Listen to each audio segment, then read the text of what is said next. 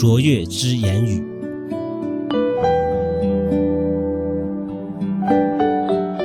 什么言语与静止相抵触？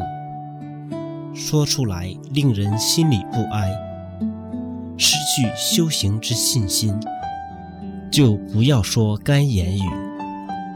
什么言语说出来能令人心安静定住，令人有信心行善或修行，就应该说干言语。干言语是卓越之言语，说出来会令人产生欢喜。敬仰、信心、虔诚的念头，进而升起喜悦，容易正入佛法，顺利获得如实之见。